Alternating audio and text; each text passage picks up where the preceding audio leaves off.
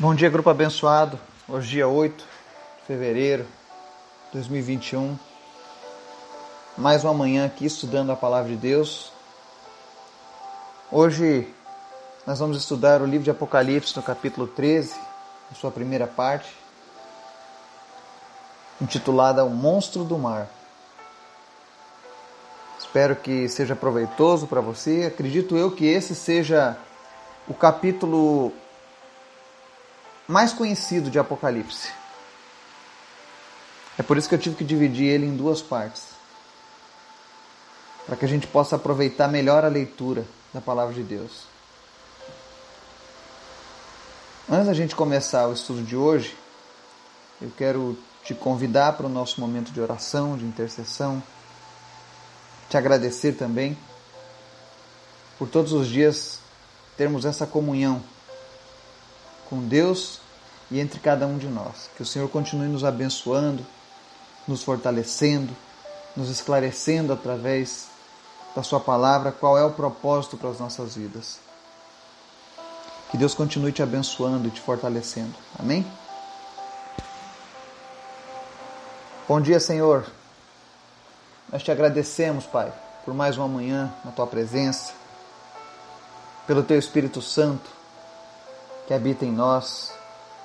Te agradecemos pelo sacrifício de Jesus que nos trouxe o perdão, que nos, nos reconciliou contigo, Senhor. Obrigado. Tu és maravilhoso e tu és bom, Senhor. Que teu Espírito Santo venha nos direcionar, nos ajudar, nos fortalecer a cada dia, a nos parecer cada vez mais contigo, Pai.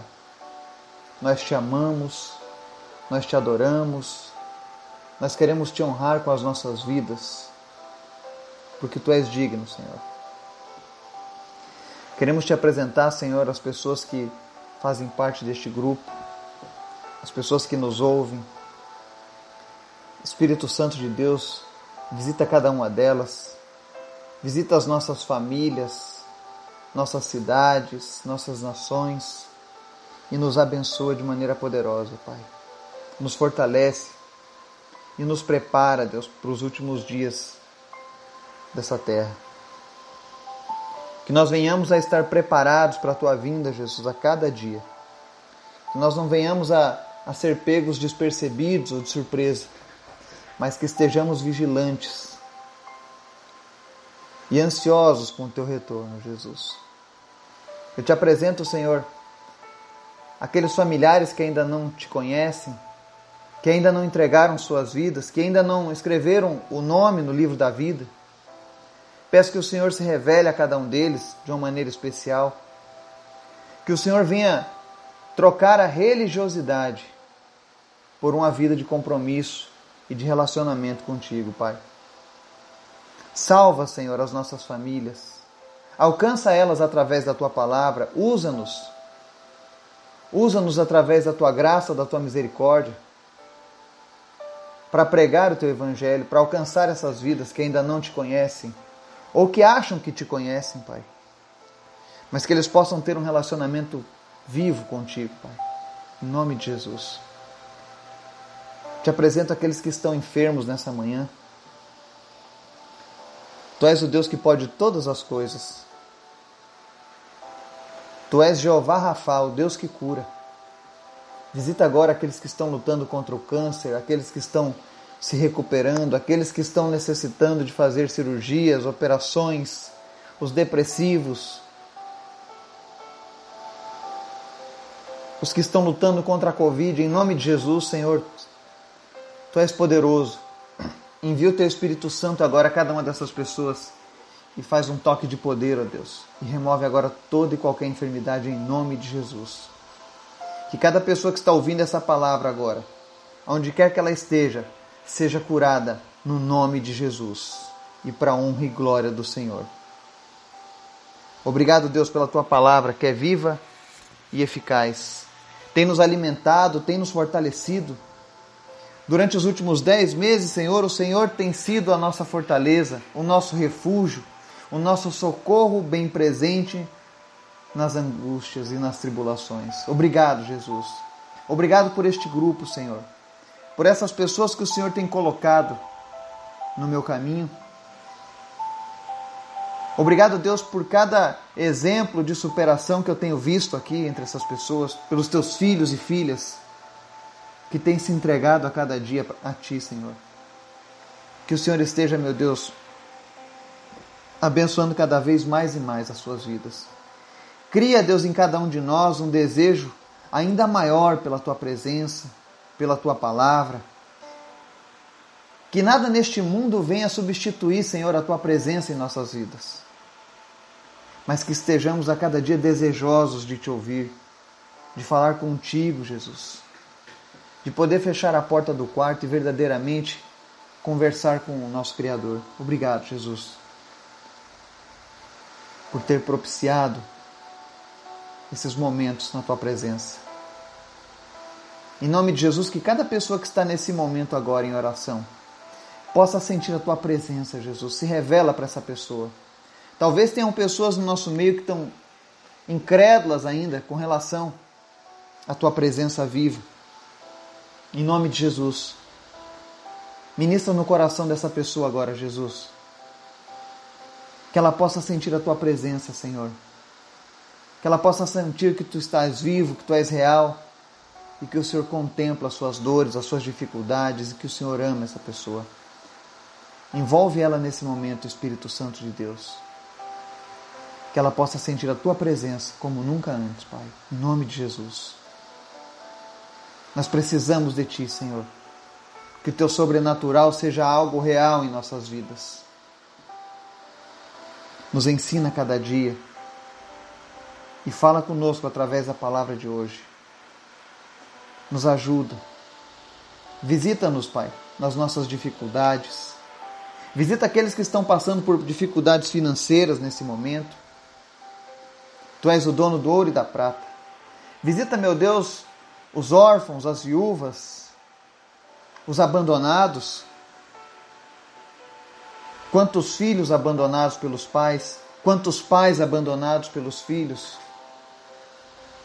Em nome de Jesus, Senhor, salva a nossa geração. Alcança-nos, Pai, com teu amor e a tua misericórdia. Visita, Senhor, o orfanato lá no Togo. Visita cada uma daquelas crianças e de uma maneira especial, Senhor, que elas sintam-se abraçadas por cada um de nós nesse momento, que elas não se sintam sozinhas nem abandonadas, mas que o Senhor esteja suprindo, Senhor, as suas vidas. Que o Senhor esteja, meu Deus, restituindo sonhos na vida de cada uma dessas crianças. Em nome de Jesus. Obrigado pela tua graça, Deus, e pela tua misericórdia. Fala conosco, Deus, nessa manhã, em nome de Jesus. Amém e amém. Apocalipse 13, um dos livros mais comentados do Apocalipse da Bíblia. E você já vai saber por quê. Vamos começar a leitura. Nós vamos ler hoje do versículo 1 ao 10 que diz assim: Vi uma besta que saía do mar tinha dez chifres e sete cabeças, com dez coroas, uma sobre cada chifre, e em cada cabeça um nome de blasfêmia. A besta que vi era semelhante a um leopardo, mas tinha pés como os de urso e boca como a de leão. O dragão deu à besta o seu poder, o seu trono e grande autoridade. Uma das cabeças da besta parecia ter sofrido um ferimento mortal, mas o ferimento mortal foi curado. O mundo todo ficou maravilhado e seguiu a besta. Adoraram o dragão, que tinha dado autoridade à besta, e também adoraram a besta, dizendo: Quem é como a besta? Quem pode guerrear contra ela? À besta foi dada uma boca para falar palavras arrogantes e blasfemas, e lhe foi dada autoridade para agir durante 42 meses. Ela abriu a boca para blasfemar contra Deus e amaldiçoar o seu nome e o seu tabernáculo, os que habitam nos céus. Foi-lhe dado poder para guerrear contra os santos e vencê-los. Foi-lhe dada autoridade sobre toda tribo, povo, língua e nação. Todos os habitantes da terra adorarão a besta, a saber, todos aqueles que não tiveram seus nomes escritos no livro da vida do Cordeiro que foi morto desde a criação do mundo. Aquele que tem ouvidos, ouça. Se alguém há de ir para o cativeiro, para o cativeiro irá. Se alguém há de ser morto à espada, morto à espada haverá de ser. Aqui estão a perseverança e a fidelidade dos santos. Amém e amém. Pois é, Apocalipse 13, ele começa nessa primeira parte nos mostrando o surgimento do último anticristo, o derradeiro.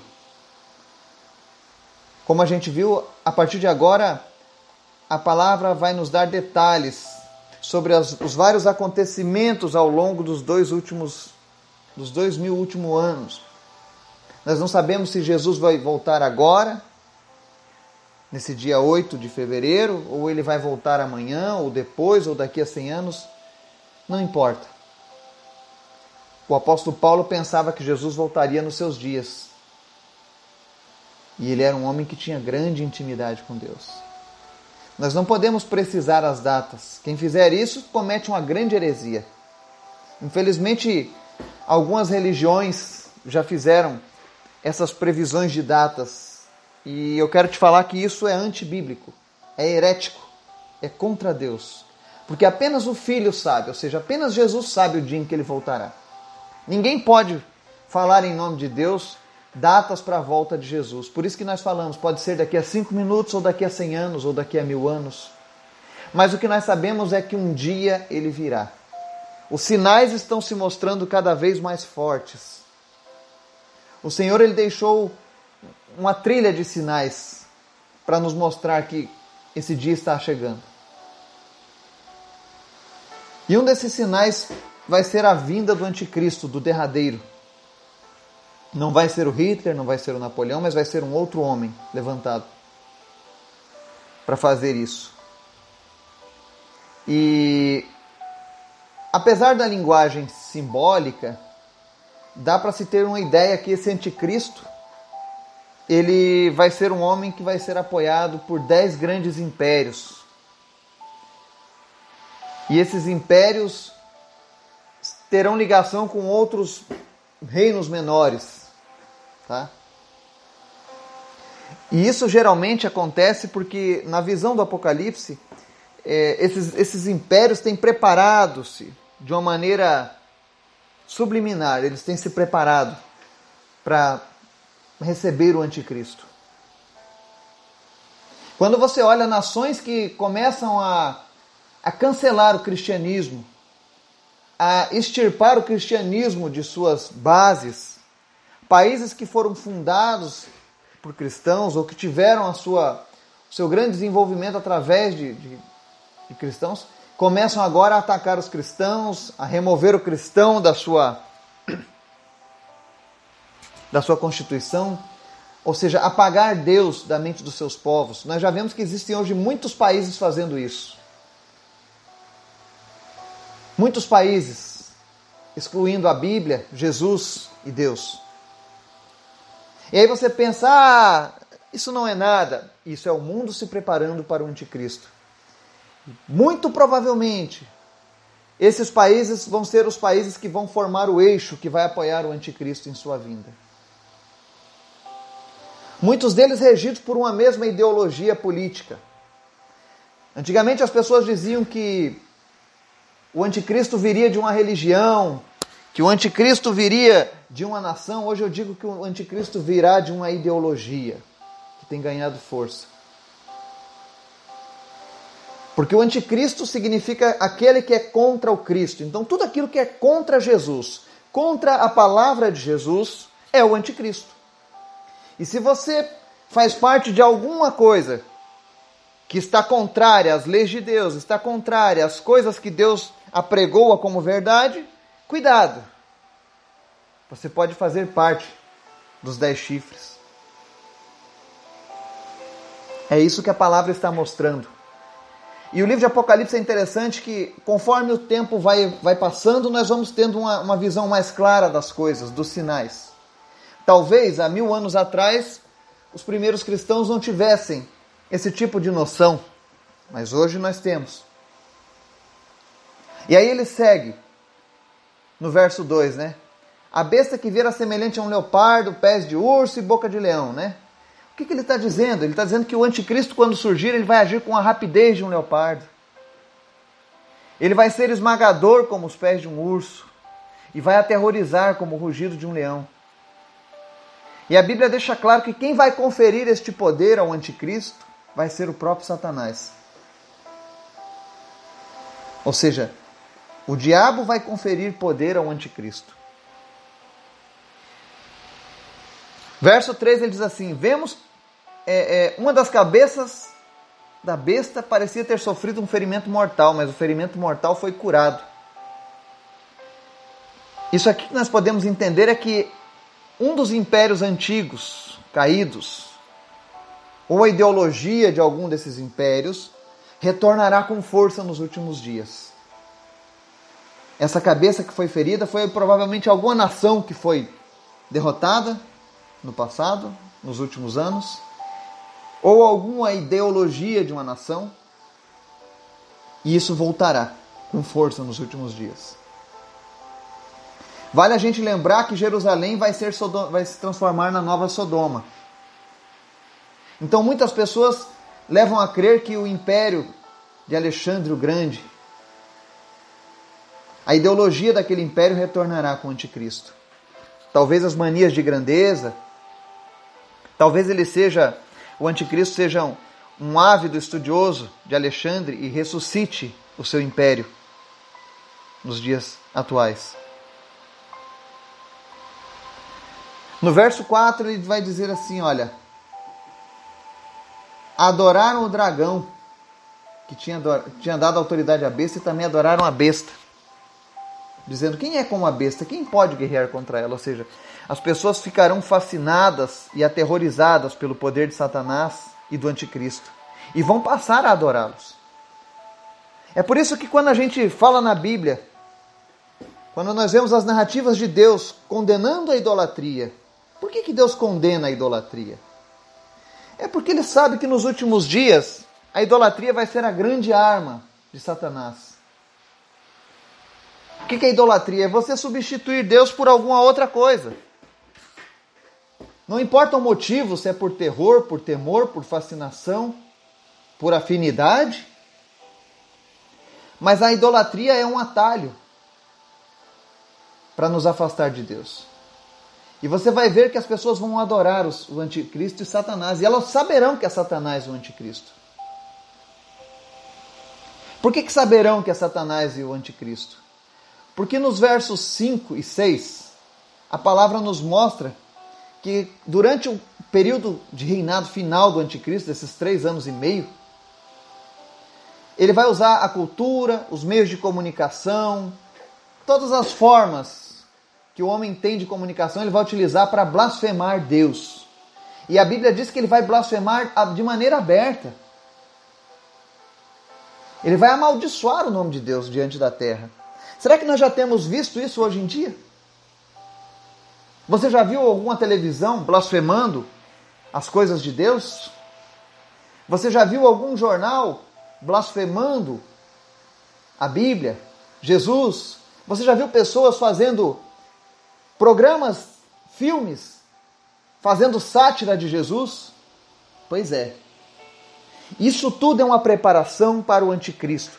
À medida em que as pessoas e a sociedade vão aceitando, à medida em que os cristãos, de maneira muito pacífica,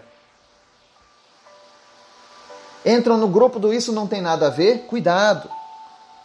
Infelizmente, o mundo se prepara para receber o príncipe dele o príncipe das trevas, Satanás e o anticristo.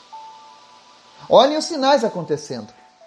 É claro que o anticristo ele não ia chegar de uma hora para outra e começar a blasfemar a Deus em televisão aberta para o mundo inteiro ouvir. Primeiro ele precisaria criar um, um espaço na televisão, o direito de fa poder falar mal. E é isso que o mundo tem feito. Eu gostaria que você, quando entendesse a palavra de Apocalipse, entendesse por esse ângulo. O mundo se prepara aos poucos. A globalização, que é ótima, que é uma benção. Hoje a gente consegue levar um produto nosso aqui da Bahia lá para a China. Em breve para os Estados Unidos. Isso é maravilhoso, é a globalização. As fronteiras foram encolhidas.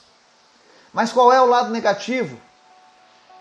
Isso vai conferir um poder ao anticristo. Há uns anos atrás, eu lembro que quando o presidente Barack Obama assumiu a presidência, jornais no mundo inteiro, povos no mundo inteiro aclamavam aquele homem e pediam para que ele fosse um governante mundial. Olha só, o mundo tem se preparado para a vinda do anticristo. E o que é interessante é que muitas vezes a gente vê alguns cristãos seguindo essa onda. Cuidado! Cuidado!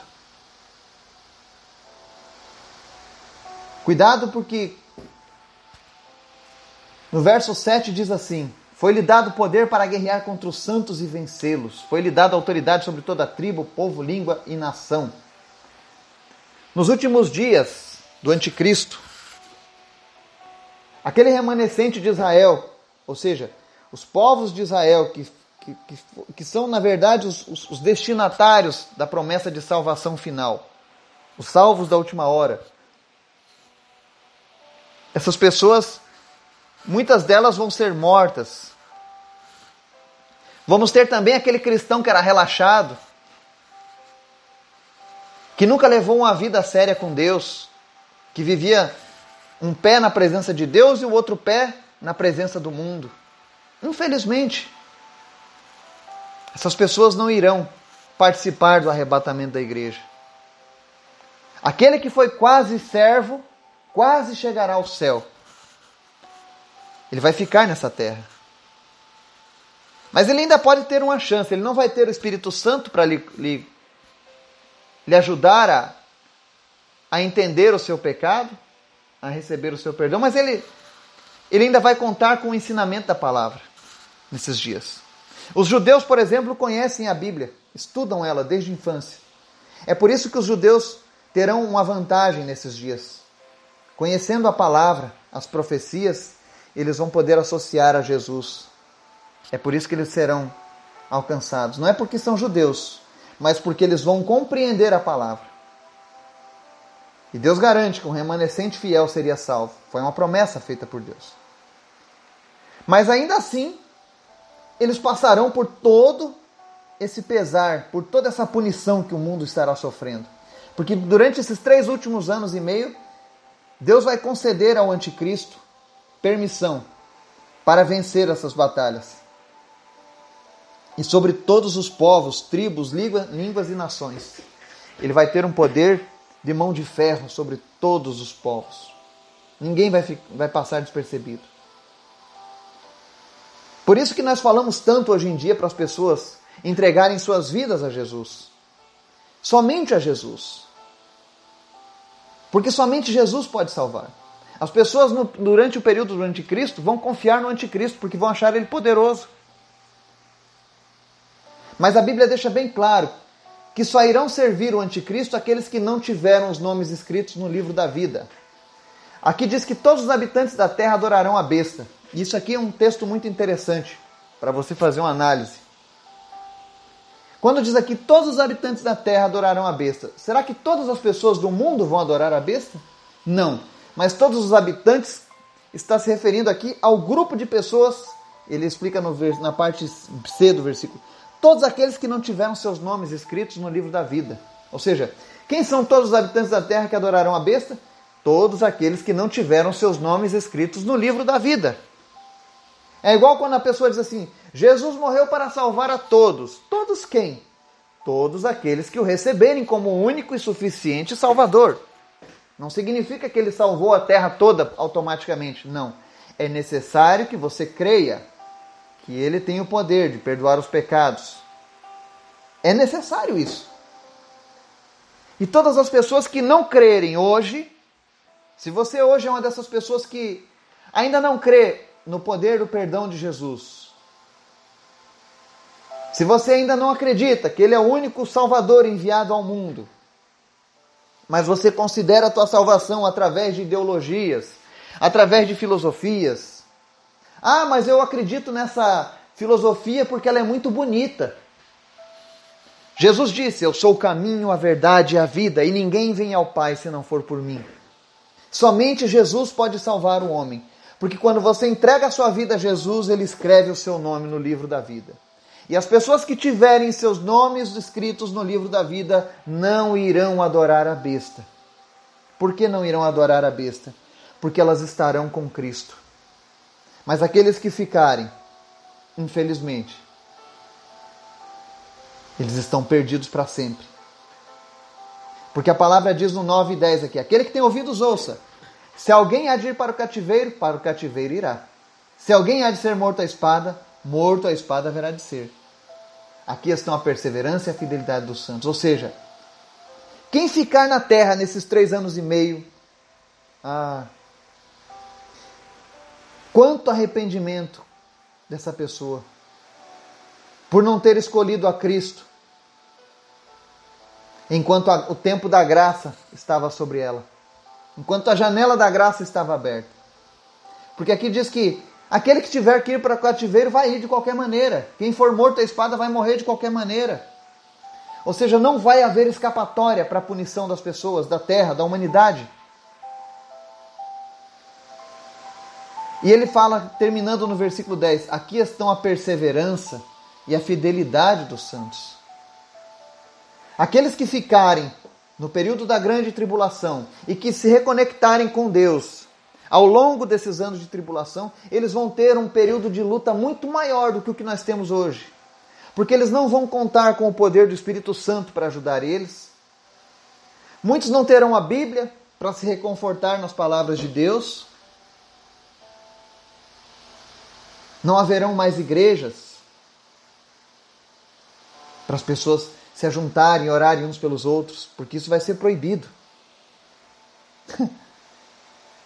Vai ser terrível. Vão ser dias de trevas sobre a humanidade, muitas pessoas morrendo, muitas calamidades, muita blasfêmia contra Deus. Se hoje você acha que a situação está feia, com tantas famílias sendo destruídas, prostituição, adultério, homossexualismo, drogas, roubo, mentira, corrupção, vai ser muito pior durante o reinado do Anticristo. É por isso que nós precisamos correr contra o tempo.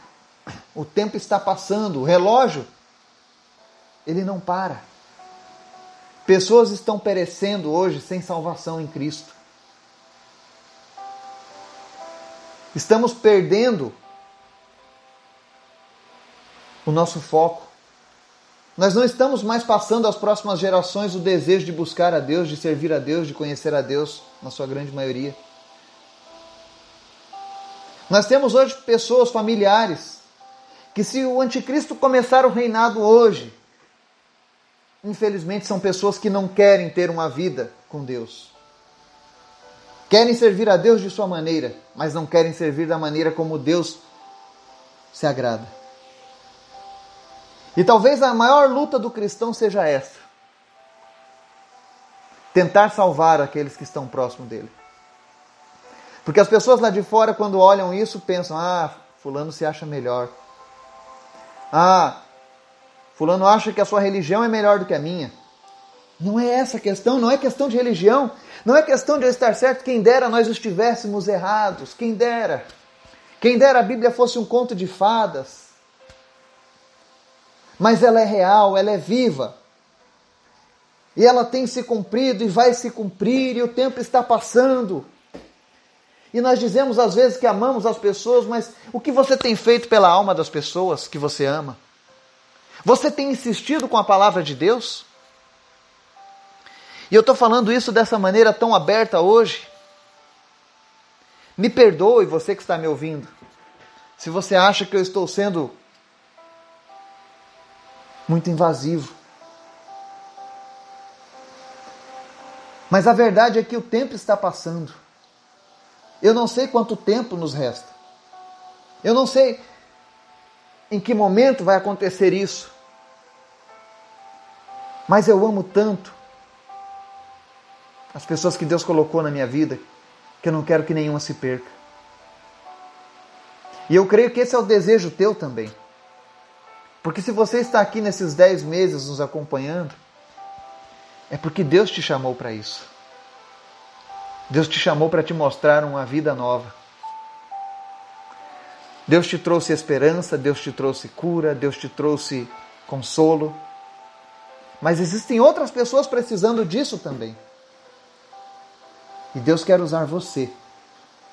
Você que está me ouvindo. Deus quer te usar. Deus quer te usar para alcançar outras vidas, abençoar outras pessoas. Porque existem muitos que ainda não conhecem essa palavra. Existem muitos vivendo no engano, não porque querem, mas porque aprenderam assim. Seja um instrumento nas mãos de Deus, deixe Deus te usar. Seja um abençoador, seja uma abençoadora de outras vidas. O tempo está passando e nós não sabemos a hora e nem o dia, mas sabemos que vai acontecer. Que o Senhor esteja te abençoando, te fortalecendo. Que essa palavra venha confrontar o teu comodismo, o teu ego, e venha te fortalecer e te impulsionar ainda mais com Deus. Amanhã nós vamos estudar sobre a marca da besta e a besta que surge da terra. Então se prepare. Que Deus te abençoe e te dê um dia na sua presença. Em nome de Jesus. Amém.